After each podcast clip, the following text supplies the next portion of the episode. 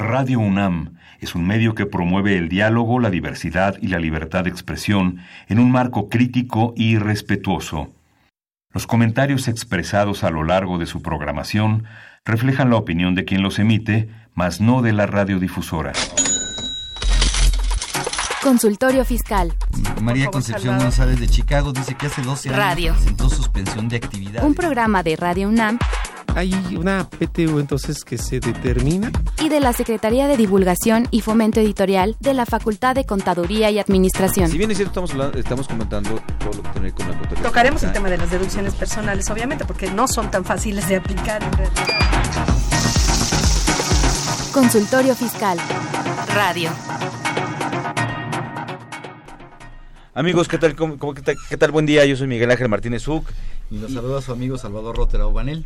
quien aquí estamos con ustedes, dándoles las gracias por estar sintonizándonos en este su programa de consultorio fiscal. Hoy para, para continuar hablando de este tema de los regímenes empresariales y en particular hoy hablaremos de lo que conocemos en el medio coloquial como lo que es el régimen general de las empresariales de las personas físicas. Y bueno, tenemos también a nuestro invitado, ¿no? Así es, este, nos acompaña Juan Ramón Oñate Orozco. Él es licenciado en Administración de Empresas por la Universidad Autónoma del Estado de Morelos, contador público certificado por la Universidad Autónoma también del Estado de Morelos, au- auditor ante la Administración General de Auditoría Fiscal y ante la Contraloría del Gobierno del Estado de Morelos, socio director de COXA Servicios y fundador del Colegio de Contadores Públicos de Cuautla. Y mejor le paro porque si sigo, este, nos da la una de la tarde y no terminamos. Así es. Juan Ramón, muchas gracias por estar nuevamente con nosotros. Muchas gracias por la invitación. Trataremos de, de, eh, aportar algo para ustedes. Muy bien, pues amigos, les, re- les recuerdo a ustedes nuestros no- teléfonos aquí en cabina que son el 5536 8989, nuestra alada que es el 01 850 52 688 para que pues nos llamen, hagan sus consultas, nos dejen un saludo también. Así es, y también tenemos en la facultad la asesoría fiscal gratuita para cualquier eh, amigo radio escucha que después de escuchar los comentarios que va a hacer Juan Ramón tenga alguna duda y sea un pequeño contribuyente o sea un contribuyente que no tiene ampl- muchos recursos y requiera asesoría fiscal, pues está en nuestra facultad eh, asesoría fiscal gratuita al 55 50 79 98 ahí tendría que hacer una cita Así es. acude a la facultad, eh, muchachos de los últimos semestres muy bien capacitados y con apoyo y respaldo de maestros especialistas en la facultad lo van a atender y créame y, y esté seguro de que aunque los vea chavitos son muy profesionales y muy capaces. Claro, y aparte ahorita que iniciamos semestres, ellos hacen, eh, bueno, en- dentro de su labor, eh, eh, que es loable, es loable porque les piden que no trabajen, que estén apoyando y estén también tomando cursos.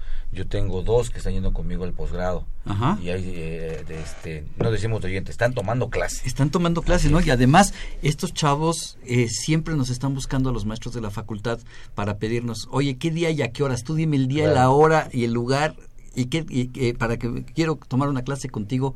De, O- o sus dudas, ¿no? Que- así es, que son tienen. ocho chavos o nueve chavos y que, queremos que nos des una clase de esto.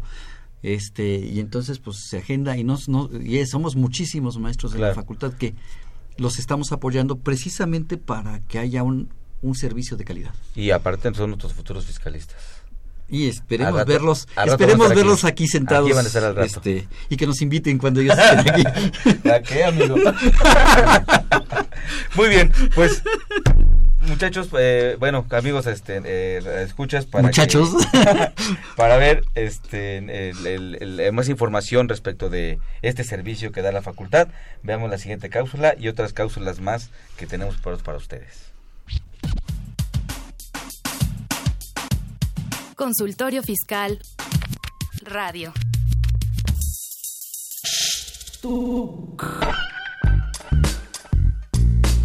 Si estás interesado en este y otros temas de consultorio fiscal, ingresa a tu navegador y escribe Radio UNAM.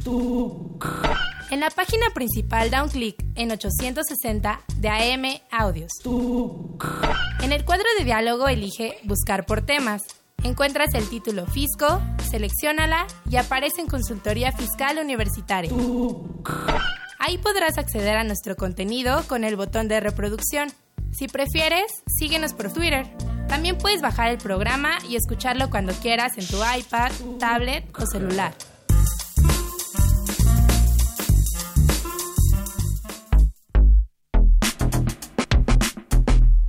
¿Sabes si lo que te dicen es verdad? Entérate aquí, en Cuentas Claras. Cuentas Claras. Actividades empresariales en el régimen general. Existen dos regímenes fiscales para las personas morales, con fines no lucrativos y los de régimen general. En esta última, tributan los que tienen algún tipo de sociedad mercantil, asociación civil, sociedad cooperativa de producción, instituciones financieras, entre otras, que realicen actividades lucrativas. Tienen las siguientes obligaciones fiscales.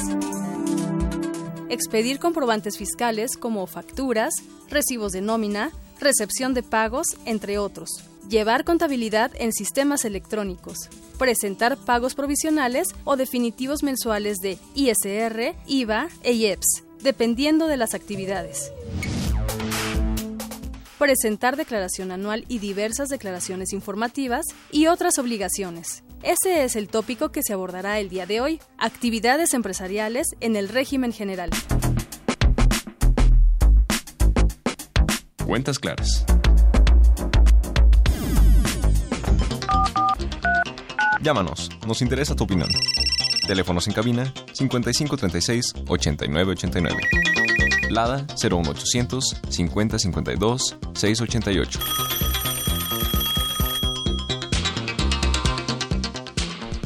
Muy bien amigos, pues bueno, esa es la, la, la, información que tenemos para ustedes por parte de nuestra Facultad de Contaduría.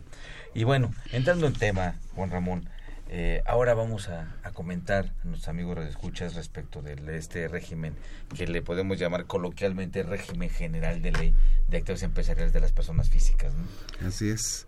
¿Qué hay con estos amigos que están, eh, que están eh, inscritos o, lo, o, con las obligaciones o con la forma en que los regula el impuesto sobre la renta? Pues tratando de darle una conformación como marca ley, pues podemos decir que dentro del título de las personas físicas hay un capítulo expreso para las actividades empresariales en general.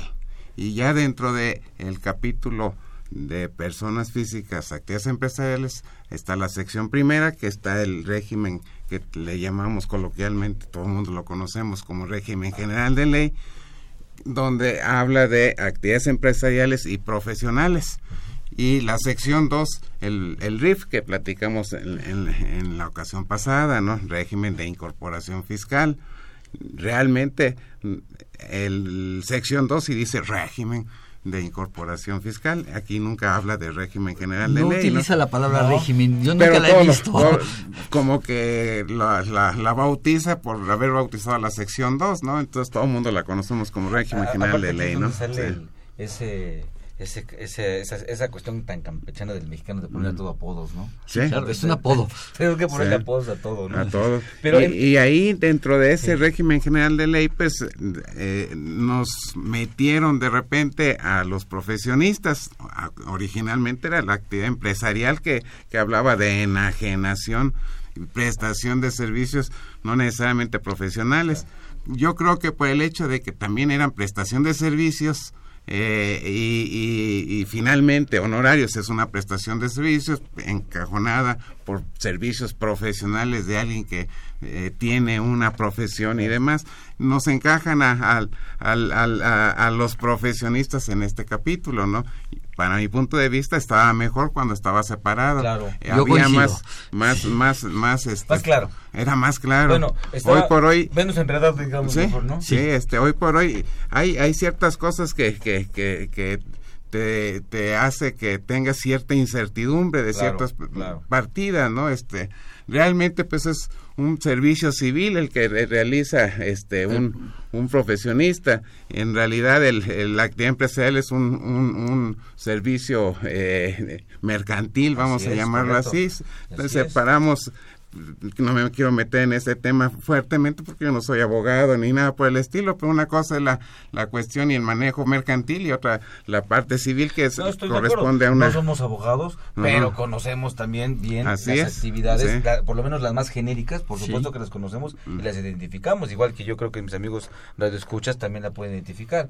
Un acto mercantil de un acto civil. Artículo Ujú. 75 del Código de Comercio Claro. contra lo que son las actividades reguladas por el Código Civil. Eh, y, y aparte, algo, algo tan usual, ¿no? Algo tan usual, ya en alguna menudencia, pues bueno, ya, pero algo tan usual y yo, yo coincido en el tema de que lo enredaron un poquito más a como estaba antes, que antes el, el capítulo del título cuarto eran honorarios y el capítulo sexto del título cuarto eran actividades empresariales, ¿no?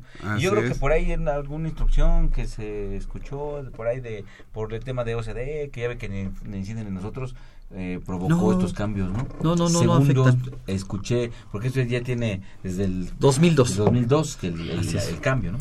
Pero y, bueno, y en este en este tenor, eh, pues estaríamos viendo que este capítulo o esta sección primera del capítulo segundo eh, que habla de la actividad empresarial y de la prestación de servicios profesionales, pues podemos decir que, que no hay, como en el RIF, un, un, un tope de ingresos.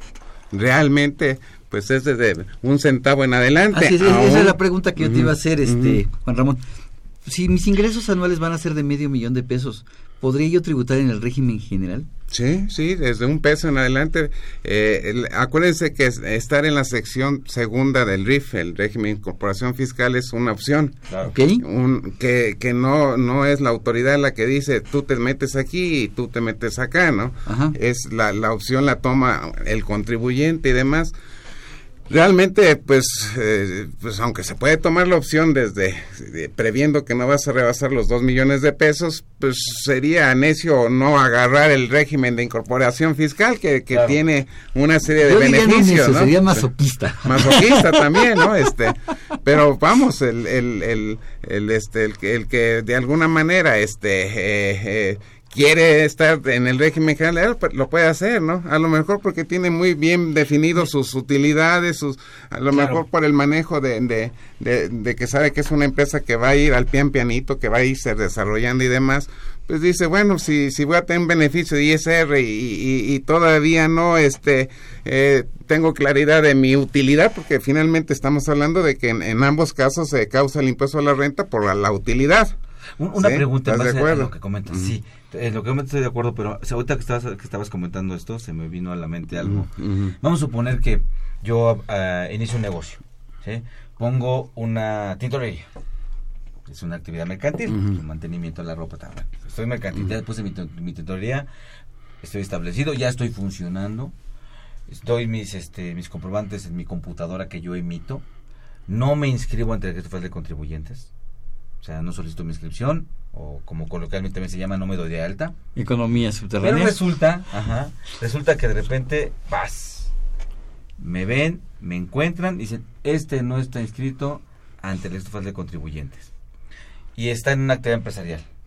Si fuese el caso, mi obligación sería primaria, si me permiten decirlo así, que yo esté en un régimen general y por opción en el régimen de incorporación fiscal. ¿Cuál sería mi obligación primaria? ¿El régimen general o en ese momento yo también podría optar por, por, por, por, este, por el régimen de incorporación fiscal. No sé si me doy a entender en mi pregunta.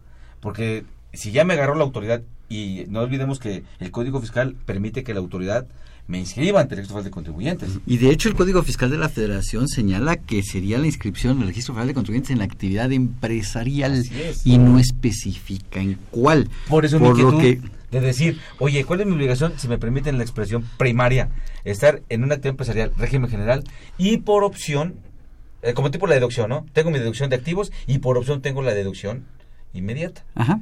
Por, como estímulo fiscal, ¿no? Así es. entonces, aquí, no sé cuál sería eh, tu punto de vista, Juan Ramón, tu punto de vista eh, igual, de decir, oye, mi obligación primaria es una actividad empresarial, régimen general, por llamarla así, y por opción estoy en la otra. Pero cuando me agarran y que no me inscribí, ¿en cuál me debería de inscribir? Es que cuando te agarran, mi opinión es que cuando te agarran y no te inscribiste, no te vas a inscribir tú, Miguel. Claro. Te van a inscribir. Y quien va a ejercer por ti la opción, no eres tú. Es la autoridad porque tú habías optado por estar no inscrito. Yo creo que te van a obligar a que te inscribas y no hay ningún artículo, ninguna... Eh, eh, norma, norma, normatividad que te diga que, que tienes que encajonarte en tal, en tal régimen. Yo creo que si reúnes los requisitos de un RIF, lo vas a tener. Tendrás que demostrarlo, porque a lo mejor si ya te agarraron y, y encuentras que tienes manejas cuentas de, de, cheques, por ejemplo, y vinculadas a, la actividad empresarial, o aunque no estén vinculadas a la... Y ahí aparece que tiene ingresos de, no sé, 200 mil pesos mensuales, que cuando en, en teoría, este, eh, si hablamos de 2 millones de pesos, teóricamente Ya los brinqué. 166 mil pesos en, eh, en mensuales, en promedio. Entonces, pues Entonces, ahí ya, ya te, amigos, te, vas a, a, a ver difícil, va a ver eh, muy difícil que demuestres que puedes estar en el RIF. Y ojo, mis queridos Ahí amigos, es donde te... radio escuchas, porque puede llegar algún pseudo asesor, y déjame llamarlo Sí. así, pseudo asesor, que les va a decir, no, es que entonces dile a la autoridad que tienes ocho días, que hace ocho días abriste. ¿Por qué? Porque tú tienes un plazo para inscribirte en el registro federal de contribuyentes, 15 días. Claro, Eso señala el código. Entonces, pues dile que tienes ocho días y que ma- y el próximo lunes ibas a ir a hacer el trámite. Pero la autoridad tiene forma de investigar y obtener información y recabar información. Y a lo mejor lo que no te dijo ese pseudo asesor es que tú tramitaste una licencia en el municipio claro, y la licencia fue expedida hace un año. claro. Entonces, ¿O que tienes este alguna cuenta de yo le, De le llamo le llamo los los eh, chismosos Los chismosos, yo también les llamo los chismosos. los bancos los notarios, nuestros proveedores nuestros Los clientes Yo soy yucateco, diferente. este, y, y- y realmente este eh, pues eh, señores, yo creo que tenemos que entender que, que, que, pues nosotros podemos decir, pero al- el entorno nos marca, Claro. nos define. No, y- y aparte Nosotros también mismos, el negocio se a los ve. vecinos. Sí, se ve. El- Le pregunto a los sí. vecinos. Es, Tu contrato de renta. Sí, tu contrato de renta. Sí, entonces- pero a lo mejor como no estabas dado de alta también tu casero es, es este vasor, entonces. Pues eh, sí. Pero, Pero, pero va a haber pero al final del elementos. día, si, si estás en, en, en la circunstancia original que, que manejas y en un tenor de que tenía dos, cuatro, seis meses y, y por desconocimiento o por lo que sea no lo hizo, pues este, si, si hay elementos para que la autoridad te califique, pues aunque quieras. Oye, ¿sí? eh, pero si acabas no, utilizar- este, tú, tú escoges Me régimen. acabas ¿no? de utilizar una palabra que me encantó. Yo le puedo decir a la autoridad es que no sabía. Es No, que no pues- sabía, desconocía. Tú utilizaste la palabra de por desconocimiento no me di de alta. Bueno, ¿Puedo ese- alegar? Pues es que yo no sabía que me tenía que dar de alta y pagar impuestos. Pues hay otras palabras que no usan, ¿no? Este, y, y lo quiero decir porque luego dicen, bueno, es que mi contador no me no me informó y él es el culpable, ¿no? Este y, y, y pues este nosotros contadores públicos sabemos ese tipo de, de pretextos lo usan muy regularmente, Me ¿no? voy a ver con mi contador. Ah, no lo hizo mi contador. Él Ah, que él lo iba a hacer. sí. No y él me dijo, que no y él lo me dijo que lo, que lo iba a hacer. él me dijo que lo iba a hacer. Es más, le pagué porque lo hiciera. No sabía que, que si rebasaba de tanto. Pero lo que sí, amigos, lo escuchas, Sí. es muy importante que cada vez vemos más negocios con los sellos. Sí. Que La autoridad está, la autoridad está Y clausurando. claro, y ahí hay un punto más. Lo está haciendo por dos vías. La misma autoridad fiscal y la autoridad local. Las secretarías de finanzas también tienen facultades y los, también lo están haciendo. El, el, el tema aquí es que, bueno, en estos casos, eh, pues evidentemente la ignorancia de la ley no exime el cumplimiento. El contribuyente es el del negocio, el contador lo puede apoyar y como bien dices, hay pseudo asesores que dicen ciertas cosas garrafales en pos de quedarse con el cliente o que escuchar o que decir lo que él quiere escuchar. Lo que es un hecho es que el responsable es esa persona que está en el negocio, no el contador. No. Eh, y para la autoridad, él va a ser el que va a tener la repercusión.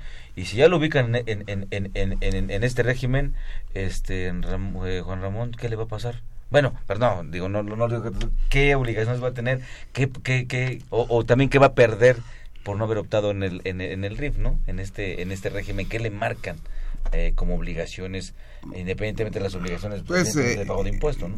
me gustaría primero identificar qué es una actividad empresarial Ajá. que lo define el Código Fiscal de la Federación y qué es un servicio profesional Claro. independiente, ¿no? En todo caso, una actividad eh, empresarial lo dice el artículo 16 del Código Fiscal de la Federación, que son eh, actividades comerciales, industriales, agrícolas, ganaderas o de pesca o silvícolas y Pero demás. además, perdón que te interrumpa, me encanta cómo define el artículo 16. Sobre todo la que definió que más me gusta es la, la fracción primera, es Ah, no, bellísima.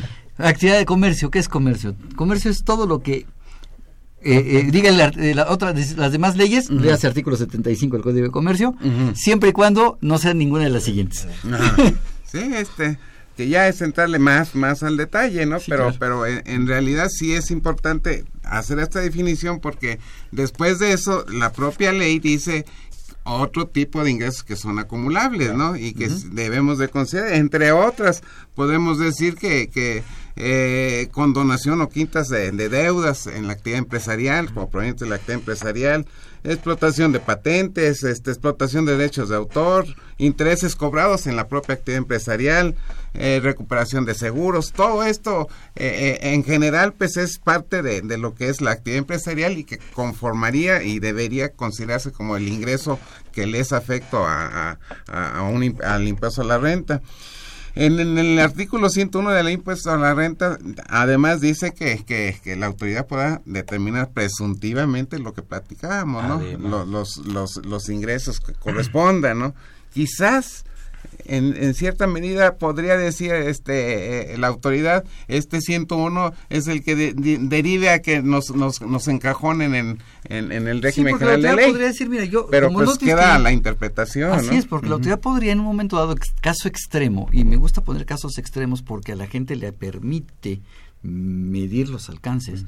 La autoridad muy fácil, con esta disposición podría ser, y no me consta que lo haya hecho, ¿eh? claro, podría darse el caso que la autoridad dijera, yo estimo que tus ingresos son de dos millones un peso.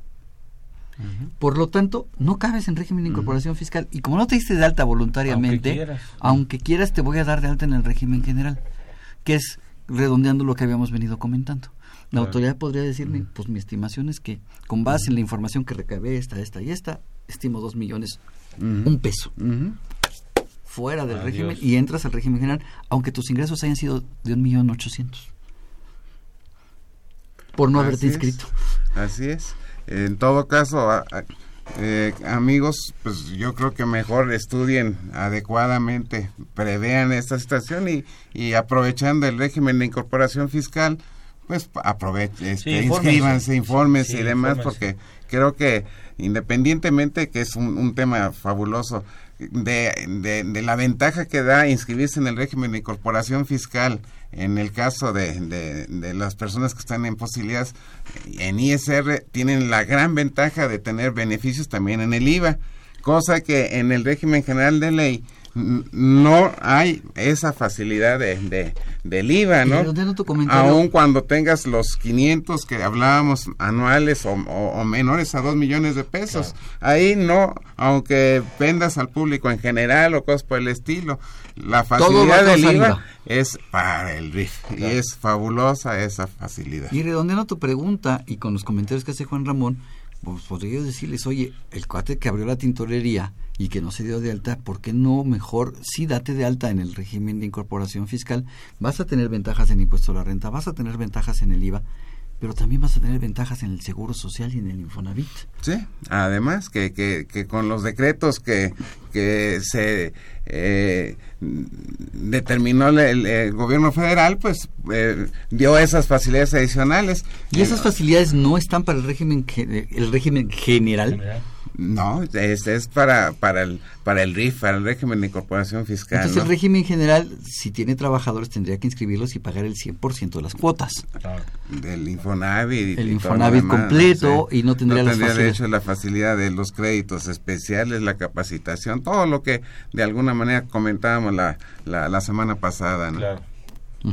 Entonces, pues amigo que abrió la, la tintorería, mejor. Sí, la, recomendación es no lo hagan, no lo hagan y si, por ejemplo, también lamentablemente has escuchado de en decir, un tiempo no te van a agarrar, o sea, no lo hagan, no, la verdad no. Si ustedes escuchan eso, pues bueno, y, más si es de un asesor o un consultor, su contador, yo sí sugeriría primero a los colegas que pues no hagamos este tipo de comentarios. y si oyes este tipo de comentarios pues mejor respira profundamente y dile no a ese colega y busca otro. Claro claro porque sí este es muy común Sí. Lamentablemente es muy común. Y finalmente... Yo, yo eh, difiero un poquitín de ti en, en el siguiente sentido, ¿no? La ley mismo lo prevé. Si de entrada tú vas a, hacer este o vas a entrar a un, al desarrollo de, un, de una actividad y demás, la ley te permite que puedas entrar de entrada de perdón de, de arranque. Iniciar allá. Sí y ya en el transcurso nadie tenemos eh, la seguridad de que el negocio que emprendimos va a ser bueno. ¿sí? si en el transcurso de, de la, del arranque de, de, la empresa eh, te das cuenta de que vas a superar los, los topes que te establece ley, hay mecanismo de pasarse. Claro. Sí. Pero, es Pero distinto. sí, pero hay que Pero es cambiarlo. distinto porque Es te inscribiste. sí, Estoy de acuerdo. sí. No, eh, yo- sí, estoy totalmente de Estamos acuerdo. de acuerdo, ¿no? Totalmente de acuerdo contigo y qué bueno que esa es la aclaración. Juan Ramón. Pero yo me refería muy particular a cuando decían, no te inscribas, no hagas nada. No no, tres, avises". Ah, no, ok, tres sí. meses no te va a pasar Y nada. No, hasta no, medio no. año no te pasa nada. Y yo he escuchado eso, ¿eh? Ah, Porque sí. luego lo comentan. Eh, a eso me Perdona, refiero. a lo mejor no, no, no, no. me- pero me- eh, no, tú- eh, sí. aparte, qué bueno que es el comentario, Sí. porque también es ese periodo de compás de espera para poder decidir, ¿no? Exacto. ¿Qué está pasando con el negocio? Pero desde el principio te inscribiste por lo menos en un régimen. Claro. En el, el que hayas escogido. sí. Pero te inscribiste, Claro. no entraste. Que es el mismo caso que pasa con... No, ¿sabes qué? Voy a contratar a los trabajadores a prueba dos meses, tres meses, y ya, des- ya que vea que son buenos les da seguro social. Es lo mismo, es exactamente Sí. lo mismo. O sea, el arriesgarte tú a no inscribirte y trabajar sin, sin estar dado de alta y que la autoridad te detecte, o que contrates un trabajador y digas no lo aseguro y se te accidente en el Inter, o el seguro social se dé cuenta, y entonces tengas un problema. Exactamente. Que también es muy común. Y aparte también es todavía más común que ese trabajador que no fue inscrito tenga un accidente. Y Ah, grave, Sí, y grave. sí, Y grave. Sí. Sí, pues es... Sí, porque luego pensamos en accidente nada más en la oficina, pero pues no, Ah. estamos en tránsito, Sí. que esos también son importantes. E incluso hasta, hasta, hasta un accidente fuera de horario de trabajo, pero accidente, aunque lo sufra en casa, pues va el seguro social. Sí, claro. ¿Sabes un- uno que es escrito, ¿no? cuando una dama está embarazada, ¿no?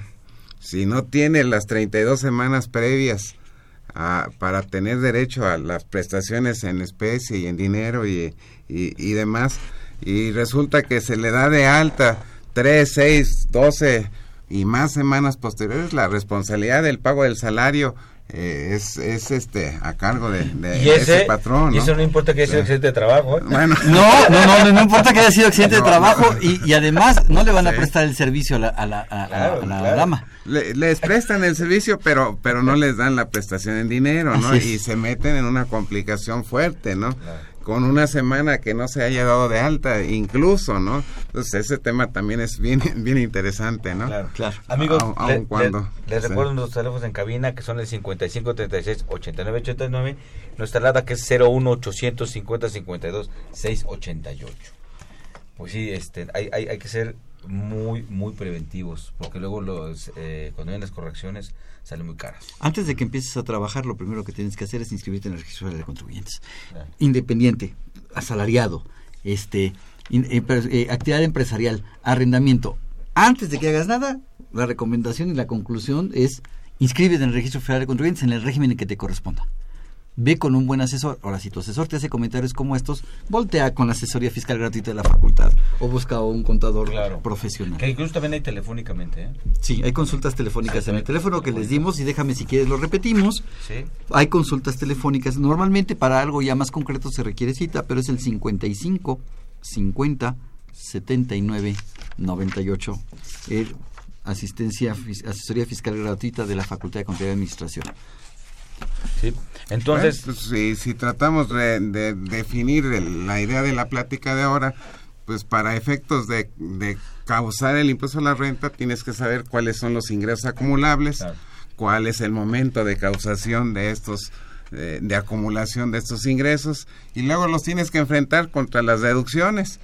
¿Qué podríamos comentar expresamente en este sentido? El, el, el, el, el hecho del régimen general de ley, personas físicas, el ingreso se acumula cuando efectivamente está está cobrado, está re- realizado, se Fíjate dice. que es, es Sí. buenísimo tu Sí. comentario. Es brutal porque es efectivamente es buenísimo, cobrado. eres brutal, perdóname. Es, es buenísimo y es brutal porque mucha, hay muchos errores en eso. Claro. Y, y, y mucha gente malinterpreta lo que, lo que acaba de decir Juan Ramón, efectivamente cobrado. Y dice, cobrado es nada más en efectivo.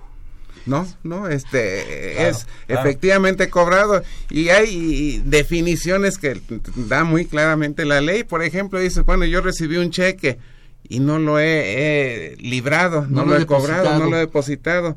La ley dice que hasta el momento que, que, que se libra el, el cheque es, es este Claro. eh, es acumulable, o sea, ¿no? lo deposito hoy, último día de mes, pero como era de otro banco, el dinero cae en mi cuenta y puedo disponer de él el, Exactamente. día- el primer día del siguiente mes. Y la ley también en el mismo sentido define las deducciones, que, que si una deducción no es efectivamente pagada, tampoco la puedes, una erogación tampoco la puedes deducir. A ¿no? ver, Juan Sí. Ramón, este, para que quede un poquito más claro. Fíjate que tú me prestaste un servicio profesional en este régimen o me vendiste algún producto, pero no teníamos lana.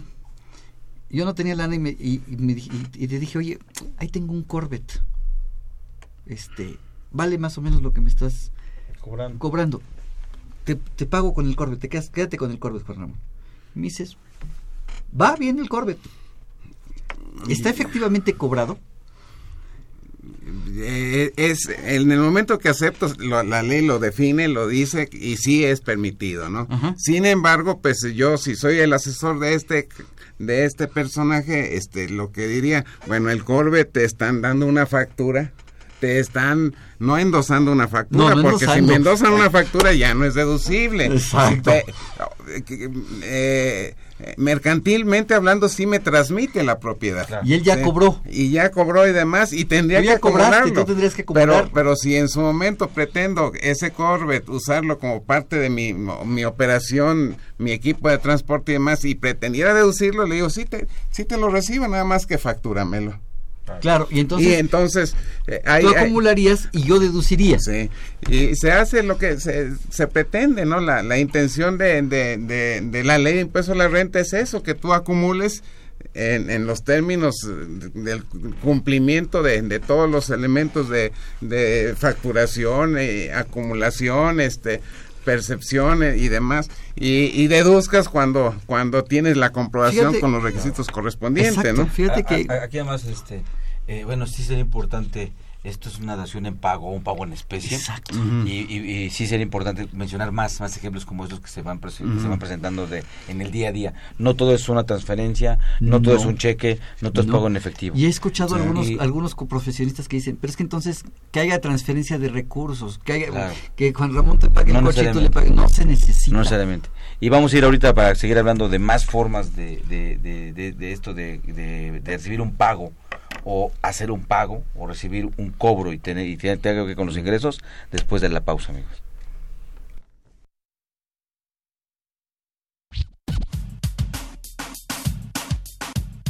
Consultorio Fiscal Radio.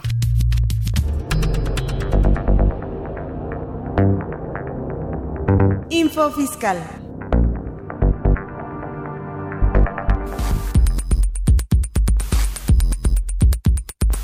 ...30 de julio.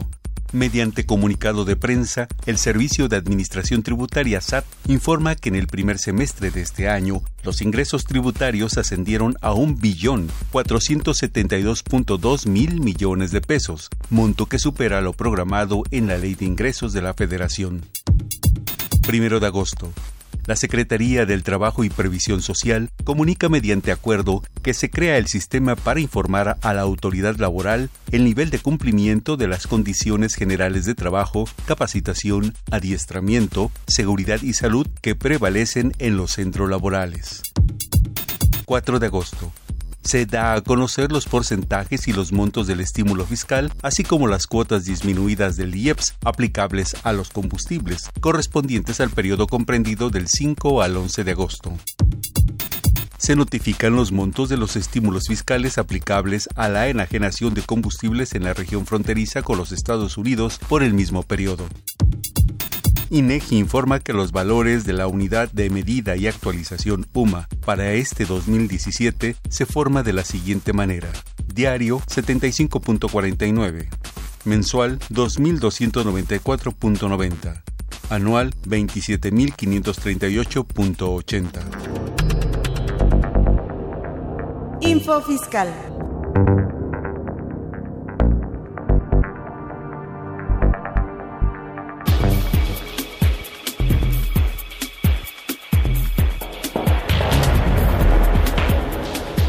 En esta nueva edición, la 671, Consultorio Fiscal, como siempre, presenta interesantes artículos de corte jurídico, laboral, contable, financiero y fiscal. En este ejemplar, Alfredo Avendaño Aguilar analiza el tratamiento fiscal que la ley del ISR da a los intereses pagados a partes relacionadas residentes en el extranjero. Sergio Santinelli Grajales examina la subcontratación laboral según la Ley Federal del Trabajo, IMSS, Infonavit, Ley del ISR y Ley del IVA.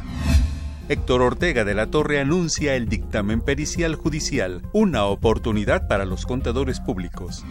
Sergio Santinelli Grajales resume la segunda resolución de modificaciones a la Resolución Miscelánea Fiscal 2017. Estos y otros temas de gran interés se presentan en el número 671 de Consultorio Fiscal. Suscripciones a los teléfonos 5616-1355 y 5622-8310. También a través de la tienda electrónica publishing.fca.unam.mx o en la página electrónica de esta revista consultoriofiscal.unam.mx.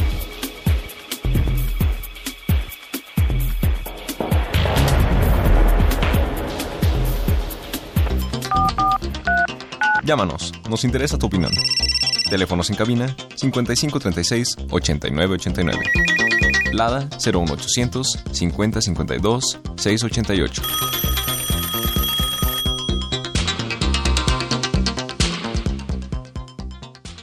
Muy bien, pues continuamos con ustedes, amigos. Gracias por estar aquí con nosotros. Este, me permiten hacer un, contestar algunas preguntas que nos han hecho. los Para amigos? después entrar a la polémica Escuchas. que estuvimos fuera de la Sí, es muy interesante porque Sí. se da y a lo mejor caemos en eso. No, mejor págame en efectivo y hazle como quieras, ¿no? Sí, a ver. Muy bien. Nos hizo favor de, este, de, de llamarnos eh, Rosario Velázquez.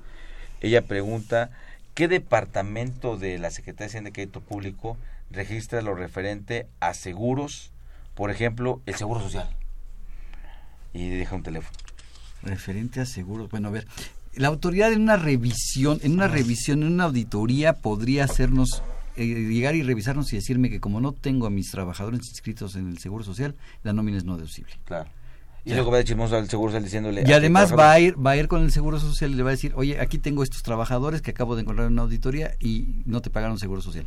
Ahora, además hay convenios. Hoy el Seguro Social podría llegar a revisar y encontrar que no uno de tus trabajadores fue al Seguro Social, lo atendieron, se dieron cuenta que no lo tenías inscrito, te revisa el Seguro Social y te dice, encuentra cuáles son los trabajadores que tenías, te los da de alta y te cobra y va con el SAT y le dice, aquí hay estos trabajadores que no te están pagando impuestos sobre la renta. Claro.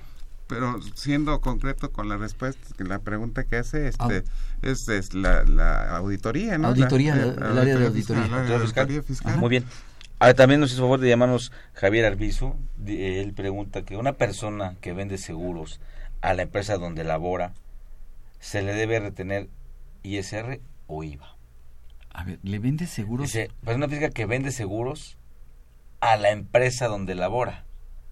A ver, soy empleado de esa empresa y además yo le vendo Pues la seguros pregunta a la empresa. parece ser así. Sí, yo O- le pediría a Javier que si nos puede aclarar, porque si yo soy empleado de la empresa y además le vendo, pues no puedo ser independiente y además subordinado. Además, si vendo seguros, yo no le voy a yo no le voy a facturar a, la empresa, claro. el seguro, la aseguradora se lo va a facturar y la aseguradora le, le pagará a él una comisión Ajá, claro. y entonces la aseguradora le va a retener un impuesto sobre la renta este si estamos en el- eh, si son algún tipo de seguros o en otros tendrá que facturar la comisión Claro. Yo y creo algunos que causarán IVA y otros como no. lo, lo dices, ¿no? En, en todo caso, el, el, el, la servicio lo- se lo está prestando no a la compañía que le vende la- los seguros, sino a, A la a aseguradora. y ahí es donde siendo persona moral aseguradora, pues la ley habla de que se tiene que retener en el pago de un honorario, eh, que es el caso, que es, Así equivale es. a honorario, Ajá. este, eh, un ISR y en algunos y- causará IVA y otros no causarán IVA dependiendo del eh, seguro del que incluso, estemos hablando ok, Porque, por ejemplo, el seguro de vida no No causa, causa IVA. y por consecuencia las comisiones que cobre tampoco, Tampoco causarían causan IVA. y por consecuencia tampoco habría retención de IVA Exactamente, ¿no? Entonces, como dijo el ciego, había que ver, ¿no? Habría que ver. un poquito, si nos puede hacer favor de llamarnos para aclararnos si es tan amable. Y también nos, nos llamó, bueno, nada más nos dejó el nombre de Alfonso, este, del Estado de México. Él dice, estoy en el régimen general, no he pasado de los dos millones de ingre- de los dos millones. Y si se puede incorporar al RIF, es una, esa es la pregunta. Y después nada más como aclaración dice, antes estaba como persona intermedia y con la reforma me pasaron al régimen general. Hijo, muy buena pregunta. Este, Ramón, eh, a ver, por ley, cuando eh, él estaba en intermedio, podría haber entrado al, al RIF, debió haber solicitado. Ya lleva dos o tres años en, en el régimen general. Por ley no se puede. Claro.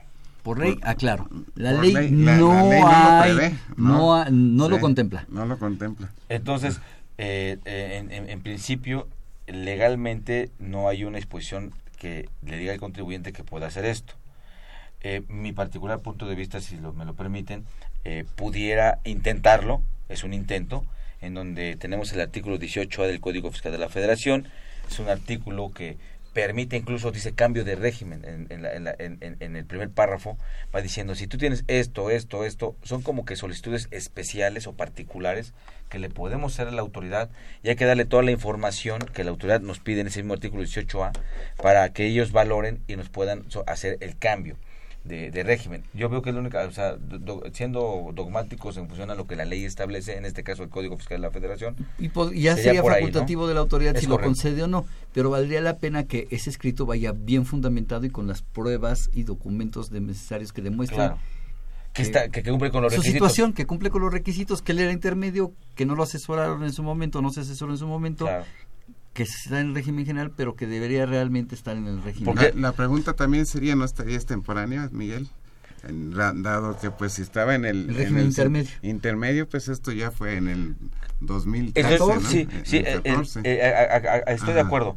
El- la, la- la directriz del escrito sería hacer la solicitud directa, sin decir, oye, estuve mal, ahora quiero corregirme. No, no es una corrección. Es, estoy en este régimen, así como nos lo puso como dato, pues me pasó esto, ¿no? Ajá. Ahorita veo que puedo optar por, puedo estar en el régimen de comercio fiscal, vengo a solicitar que, como cumplo con los Que me lo requisitos, me lo autoricen. Es, es, es, es un artículo que permite autorizaciones especiales, artículo 18 del Código Fiscal de la Federación. Bueno, ese, ese sería mi Coincido- recomendación coincido contigo. como directriz, ¿no? Pero que Y alguien la que apoye. experiencia que Y- nosotros y- hemos tenido, eh, te puedo decir, ¿no? Que, que nosotros, por ejemplo, si alguien está suspendido, tenía uno, dos, tres, diez años suspendido y hemos intentado la inscripción dado las características o cumpliendo las características del RIF, los hemos dado de alta en el RIF y no lo han aceptado. Aunque haya estado en el régimen Aunque- eh, en el general el hace 10 general, años. ¿no? Y no lo han aceptado, ¿no? Este, en este momento no les podría dar yo la, la fundamentación, pero este, trataré de tenérselos mañana en el programa de, Muy de- bien. de- de- Ahí- de ahí- ahí- televisión. ahí yo ¿no? lo que creo es que como, Mm. como estabas en una suspensión de actividades como persona física y te reactivas y a lo mejor, pues bueno, estaba en este, vengo a optar y a lo mejor sería una, una cuestión que la autoridad también valorara eso y no se dé cuenta. O a posteriori se dé cuenta y después nos quiera hacer el efecto retroactivo, ¿no? Aquí como en este caso, este nuestro amigo ya está funcionando. Y sigue funcionando. Y sigue funcionando. Fíjate, 14, 15, 16, 17, casi cuatro años ya de que Mm, era, antes yo- era intermedio. Ya, cuatro años en el régimen general, o tres años, ocho meses en el régimen general, pues ya es mucho. La autoridad me, no, no, me- no me aceptaría Sí. corrección en el pasado. Claro, me podría sí, decir, ¿sabes claro. qué? Sí. No, Lo y- agarré de buenas a quien autorizó y me dijo, va. Y amigo, eh, esto es muy importante porque a la luz de lo que comenta eh, atinadamente el contador Juan Ramón, eh, no es aclaración, o sea, no, no vengo a hacer ni aclaración ni corrección, vengo a solicitar que me permitas cambiarme de régimen. Esa sería la directriz, ¿no? O sea, la mejor opinión. Que la para, autoridad lo- para- lo- para no a la autoridad, oye, es que me equivoqué, no. No, no. Lo pongo como antecedente nada Claro, más. eso Como sí. antecedente, no como me correcto. equivoqué. Eh, no quiero ser ave de mal agüero, pero pues es que la ley no lo autoriza y la autoridad podría. claro, a la No sé luz- qué vaya a decir. a la luz podría de- decir, a la luz de las leyes, no por esto. Claro, claro. Y, y nada más ver esa posibilidad por el 18 del Código Fiscal. Así es. Bien, ¿qué más tenemos con estos? Pues hablábamos de, de, la acumu- de los ingresos acumulables como parte fundamental de... Y peleábamos de la forma de sí. pago. Sí, este, y ahí platicábamos o nos quedamos en que este, sean efectivamente cobrados en las distintas mo- modalidades que permite la ley y demás, que una vez determinado el ingreso acumulable, por, por otro lado tenemos que tomar en consideración las deducciones autorizadas. Las deducciones autorizadas pues también están previstas en, en el 103, en este caso en el 103 de la impuesto a la renta, y, habla... eh, eh, pues las que eh, comúnmente le llamamos devoluciones, descuentos, bonificaciones sobre ventas, la adquisición o compras de mercancías, los gastos, las inversiones, que. Como lo que realmente le llamamos depreciaciones, el, monto que se deprecia. Sí, ahí, ahí, es una cosa importante. Los intereses pagados. amigos, ah, estará escuchas que es cuando el contador Juan Ramón se refiere a inversiones, nada más me gustaría a mí hacer la precisión de que son las inversiones fiscales, que se refiere a los activos ah, fijos que o a los activos en general que usamos en la empresa para obtener los ingresos. Y son los que, como bien él dice, son los que llevan a una depreciación, ¿no? Sí, este, la, la ley define esta deducción como inversiones, pero en efecto se refiere a, este por adquisición de activos fijos. Así y, lo que se va a deducir son las las las este eh, eh, la, la, parte depreciable del ejercicio no nos habla que también los impuestos a cargo de la, de la empresa por, por tener este trabajadores como el IMSS, el Infonavit, también son los impuestos locales o a cargo, ¿no? eh, todos estos gastos, dice ley, deben de ser efectivamente pagados para deducir Incluso hay una, un, punto muy fino que, que, de alguna manera este, eh, maneja la, la ley impuesto a la renta, que en el caso de, la, de los gastos en inversiones, que eh, en su caso este, pudieran estar pendientes de pago, porque a veces compramos por, por, por este, eh, algún financiamiento, algún vehículo o, algún activo fuerte y demás, es el único concepto que permite que aun cuando no esté pagado, en su totalidad se pueda aplicar el porcentaje de depreciación eh, a, tal cual como lo establece la ley, ¿no? Eh, esto lo, lo, maneja perfectamente el artículo 103 de, de la ley impuesto a la renta. Y decíamos, ¿cuáles son los requisitos de, la deducción? Que estén efectivamente pagados.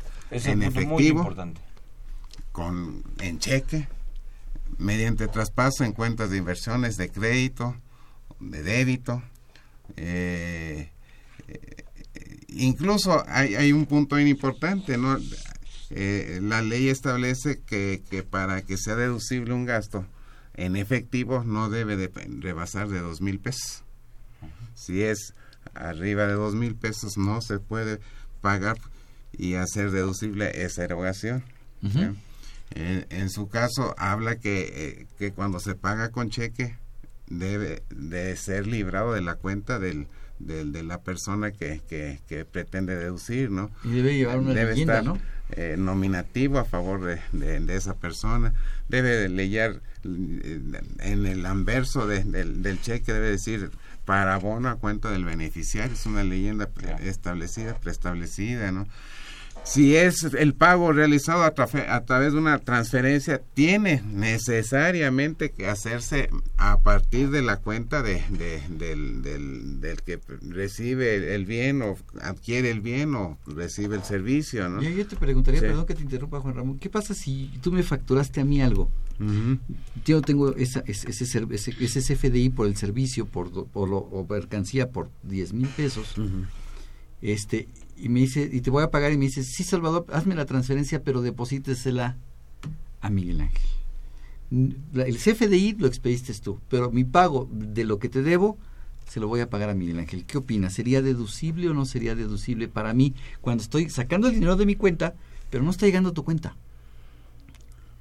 No es deducible porque dice expresamente, te lo comentaba anteriormente, ¿no? Que tiene que ser este eh, es que aquí estamos en la dualidad del, del que percibe el ingreso y del que pretende deducir, ¿no? Sí, claro. Este, el que recibe el ingreso, si me pagas a partir de efectivo. Yo ya cobré y acumulo. Me, me, pagas el, bueno, salvo por la ley de lavado de dinero, ¿no? El, la mal llamada ley de lavado de dinero, teóricamente no puede uno recibir más de 200, en, bueno, las características, distintas características en efectivo, ¿no? Pero, pero para efectos de deducción este de acumulación, perdón, en primera instancia, pues este si me pagas en efectivo arriba de dos mil pesos es tu bronca, ¿no? Ya no es deducible. Si me pagas con la chequera de no sé quién es tu bronca. Ya no, yo, yo de tu cuenta. Sí. Ahora tú en la otra parte, aquel que pretende deducir si pagó arriba de dos mil pesos en efectivo, no va a ser deducible. Si pagó con la chequera de Miguel Ángel, pues no va a ser deducible. A lo mejor si, si quien me le pongo o le vendo el servicio finalmente es a Miguel Ángel, pues Miguel Ángel va a poder deducir. Sí, pero tú me vendiste el servicio a mí yo lo voy a hacer deducible, yo tengo el comprobante, es más de dos mil pesos, te pago con transferencia de mi cuenta, pero el dinero no llega a tu cuenta, Claro. llega a la cuenta de Miguel. Va a ser exactamente lo mismo. Va a ser exactamente Hay, lo mismo. hay- hay ¿no? nada más para algo un poquito más, como comentaban hace rato, cuestiones de figuras jurídicas, más eh, de más de análisis, ¿no? Y conocerlas como la, una, una subrogación, por ejemplo. ¿no? Así es, pero entonces tendría Pero que necesitaría otra. tener el contrato de es. subrogación, el convenio de subrogación. Abre una forma, pero pero no pero, pero no es lo común, no, es lo común. coloquial. Y no, Pero- y no así de, ah, pues y págale sí hay figuras que se establecen en la propia ley, ¿no? Claro. Que sí es importante que no las soltemos así tan fácilmente. Claro, hay claro. que ver el, el- el punto exacto y la mecánica exacta. Sí se puede. Pero en principio- cosas. de entrada, De entrada, sí, no. de una operación de manera eh, Claro. permanente y demás, La mejor no. hagan hagan la operación lo más transparente posible, ¿no? Eh, Hay, hay, hay, hay algunas otras preguntas. Hay otras preguntas y tenemos la aclaración de Javier. Bien, antes de hacer la aclaración, si me permite, ese Juan Ramón, este, vamos a ir a una pausa para recordarles a y bueno, comentarles amigos radioescuchas que bueno ya está nuestra feria del libro en la Facultad de Cultura y Administración. La próxima semana, toda la semana, y va a ser de lunes a sábado. Así es, en donde bueno eh, es para todo el público en general puede puede asistir y también hay este útiles escolares, muchas cosas que tienen que ver con la cuestión de la escuela y sobre todo los libros este que las, edit- las editoriales van directamente y dan muy buenos precios, muy buenas promociones ahí en esa feria. Consultorio Fiscal Radio. La Facultad de Contaduría y Administración de la UNAM invita a la 47 Expo Libros y Revistas del 14 al 19 de agosto. De lunes a viernes de 9 a 20 horas y el sábado de 9 a 13 horas en la entrada principal de la Facultad de Contaduría y Administración. Mayores informes en www.fca.unam.mx. Los libros más cerca de ti.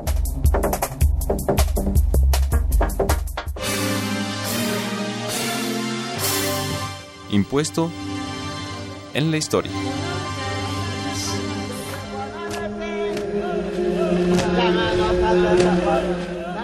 Con la conquista española, los impuestos coloniales combinaron los sistemas azteca y español. Del azteca predominaron los tributos. Del español se incluyeron, entre otros, las alcabalas, el papel sellado, la avería y el almojarifazgo. Expliquemos brevemente cada uno de ellos. Las alcabalas consistía en cobrar un porcentaje al valor de los bienes muebles e inmuebles, enajenados o permutados, algo así como nuestro actual IVA. En nuestro país se empleó a partir de 1571.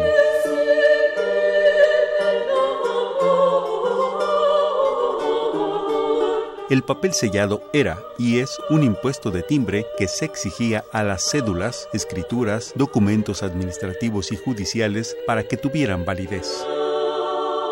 La avería o derecho de avería era un impuesto sobre el comercio que se imponía a los mercaderes o a sus mercancías. También se incluía a los pasajeros que pasaran a Indias. El almojarifazgo fue establecido por la Real Audiencia y cobraba los derechos de importación y exportación de mercancías. Había otros impuestos como al pulque, que grababa el consumo de dicha bebida para disminuir su consumo, y el quinto real, que consistía en pagar una quinta parte de las riquezas de las minas a la corona española.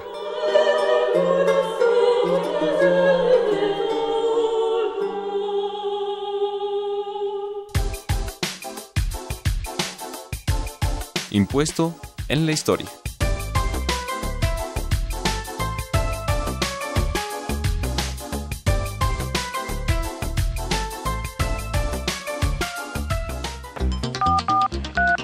Llámanos, nos interesa tu opinión. Teléfonos en cabina 5536 8989. Lada 01800 5052 688.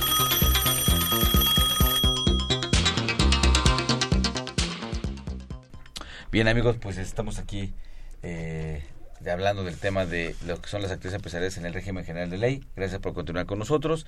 Y hay, un- y hay una... La aclaración de Javier. Javier nos hizo favor de hacernos la aclaración. A ver, él es una persona física que está de alta en el régimen de actividades empresariales.